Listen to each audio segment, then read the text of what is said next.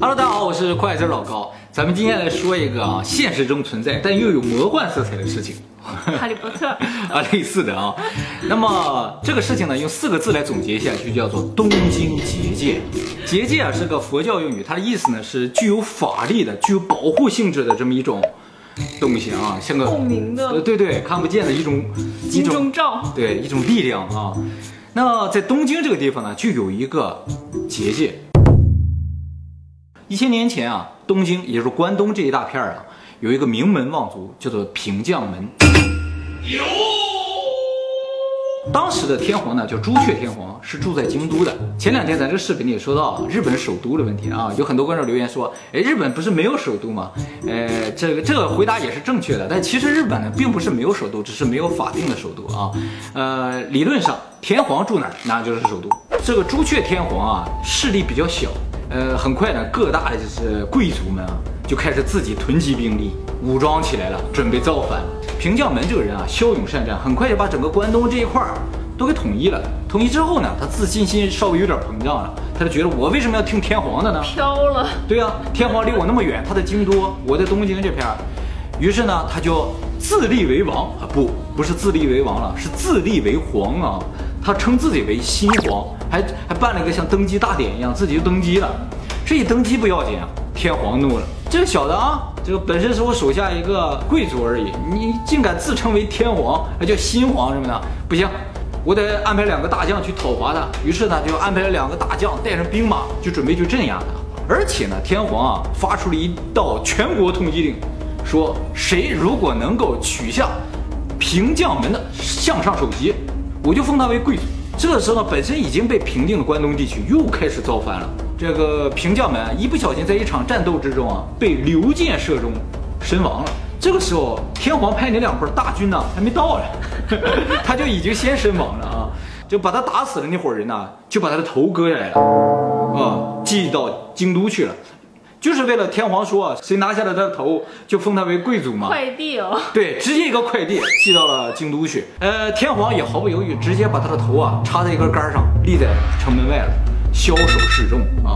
枭首示众和斩首示众是不一样的。枭首示众啊，就是把人头砍下来之后还插个杆儿放在外边，以儆效尤啊。谁学他，谁就跟他下场是一样的。据说啊，枭首示众这种刑法在日本历史上这是第一次出现，呃，算是最严重的刑罚了啊。老百姓看了之后都吓死了。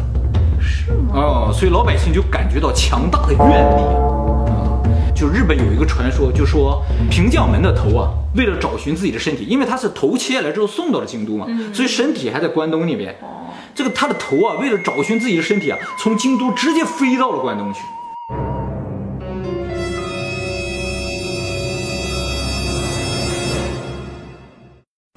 好吧，这是日本的传说啊。他开心就好。但是呢，由于他的这个法力有点不足，没有到关东呢，就掉下来了。掉哪儿去了呢？掉在东京大手厅的手冢。啊，手冢是这么来的。对，手冢啊的意思呢，就是头的坟墓。这个头呢，就是平将门的头。那后来呢，还传说说，这个手冢这个地方因为有很大的怨灵，有很多次呢，呃，日本的各界政府呢都想把这个地方迁走，但是每当想迁走的时候，就会发生事故。可是手冢离皇宫也不远，对呀、所以想把它迁走啊，但就迁不走迁不走一定可以迁皇宫啊！啊，是吧？这个人怎么这么固执呢？哎，这个接下来我们就要说，为什么皇宫一定要在那儿呢？那是风水宝地啊。平将门呢就被称作日本三大怨灵之一。三大怨灵，嗯，还有两个，以后我们介绍。以后 好想知道。那像关东这个地方呢，就由这个德川家康啊啊啊统治了啊。呃，像东京这个地方也叫做江户嘛啊。还蛮繁荣的。对，德川家康啊是一个能人啊，把江户这治理的非常好。他呢非常崇拜平将门，哎，可以吗？怎么不可以呢？这天皇不灭他？其实德川家康也有造反之心呢，啊，啊所以他才崇拜这个平将门嘛，啊，因为自古啊，就是说平将门的这个愿力非常强大，他想利用这个愿力呢，形成一个结界，能够保护住他的这个江户城。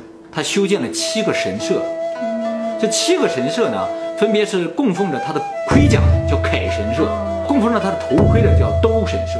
就日语这兜啊，不是咱们这个兜的意思，是头盔的意思啊。那个是带犄角的，对对对，还有供奉他的这个肉体的叫神田明神啊，等等吧，总共七个。这七个神社啊，把它们连起来，就是一个北斗七星。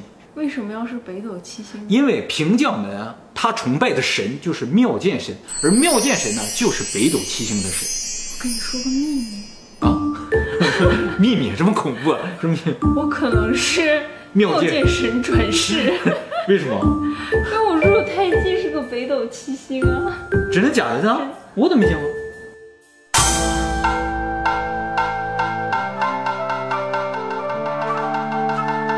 真的是北斗七星啊！啊，失敬失敬！哦，你你是妙见神转世啊？但是我没有前世的。不过我感我确实感觉到你很大的怨念。这个德川家康呢，就利用这个北斗七星阵，在江户城这个地方形成了个结界，保护江户城风调雨顺。总共多少年呢？三百年。其实作为一个国家，在古代的时候能三百年风调雨顺啊，是非常不容易的事情。呃，直到三百年后啊，日本也进入了这个明治时代啊，京都这个地方啊，越来越衰败，越来越穷。天皇实在待不下去了，他就看德川家康啊把那个江户呢弄得挺好，于是呢，他就跑到江户来跑到江户来就住下了，他就不走了。我们刚才也说了，这天皇住哪儿，哪儿就是首都。从那天开始，日本的首都呢就从京都变成了东京了。这个天皇住在这儿觉得挺好，但是呢，他始终心里有个事儿，因为江户这个地方啊有一个结界嘛，这个结界呢是利用平将门的力量形成的，而平将门是一个反天皇的人。反政府的。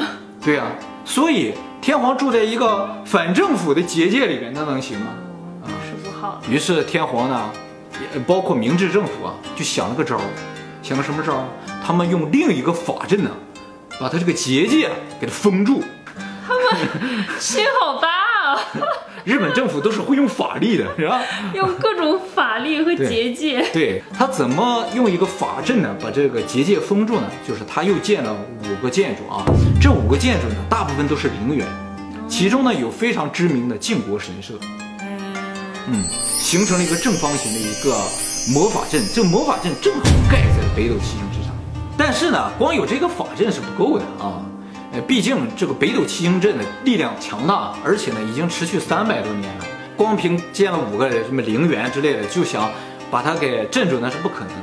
天皇也没把这个事儿想的这么简单，于是呢，他又办了一件事，就是他修建了山手线。来东京旅游的人一定都坐过山手线啊。这个山手线啊，是根据风水学所建建设的，它是一个圈儿啊，是个太极图的形状啊，中间还有个中央线嘛。这中央线正好就是太极图的这个这个中间这个波浪啊，这个太极图也正好压在这个北斗七星之上。山手线这个圆儿啊，直接就把这个北斗七星的头部和尾部切断了。而且呢，这北斗七星的头部和尾部的两个神社，一个是兜神社，一个是铠神社，哦，就是对，把头盔和盔甲从中间切断了，这就切断了武士的这个命脉啊。嗯，切掉他的武装力量。对，所以呢，这个山手线也是他的法力的一部分，法阵的一部分啊。在这个山手线即将完工的时候，日本发生了关东大地震。日本老百姓就说啊，这个呢就是平将门为了妨碍他这个这个法阵形成啊，最后用他的愿力啊，形成了这个自然大地震。